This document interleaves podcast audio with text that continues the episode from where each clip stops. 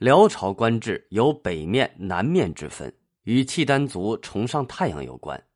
契丹皇帝的御帐朝东，中枢官员分列南北，两面官衙也分别在御帐的南北两侧。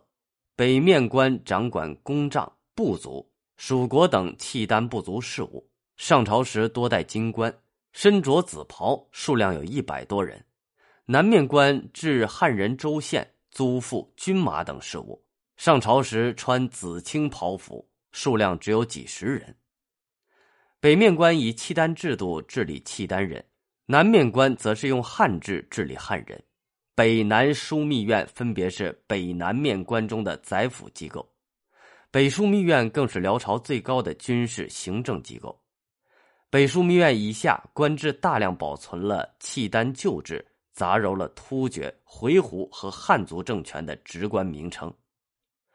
而地方上也是如此，契丹西和其他草原民族居住的实行部族制，按地域分成十部，设节度使管理；汉人和渤海人居住地根据汉制设置州县。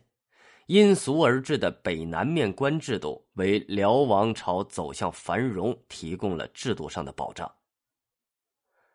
阿保机建立了契丹王朝，仅是契丹发展史上的一个契机。萧太后辅佐辽景宗、辽圣宗对辽朝的治理，则将辽朝推向了巅峰。萧太后小字燕燕，汉名绰，出生于辽英历三年（九五三年）。他的父亲是辽朝北枢密院使兼北府宰相萧思温，他的母亲是辽太宗的长女吕不古。有一次，萧思温观察他的女儿们扫地。只有萧燕燕打扫的最为干净，萧思温高兴的说了：“此女必能成家。”萧燕燕在十七岁的时候被辽景宗耶律贤纳为贵妃，随后被册为皇后。据现有的文献和考古文字记载，契丹人早婚比较普遍，女子十三四岁结婚的不在少数。萧燕燕十七岁嫁入宫中，已经属于晚婚。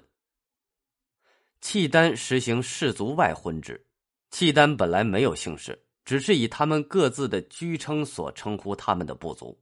耶律阿保机建国之后，以所居之地来表示阿保机家族的姓氏，同时为笼络大贺、姚年等势力，将他们与皇族定性为同姓。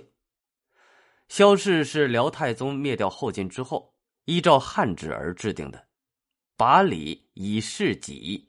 以及来自回鹘的数律三姓都被认定为枭姓。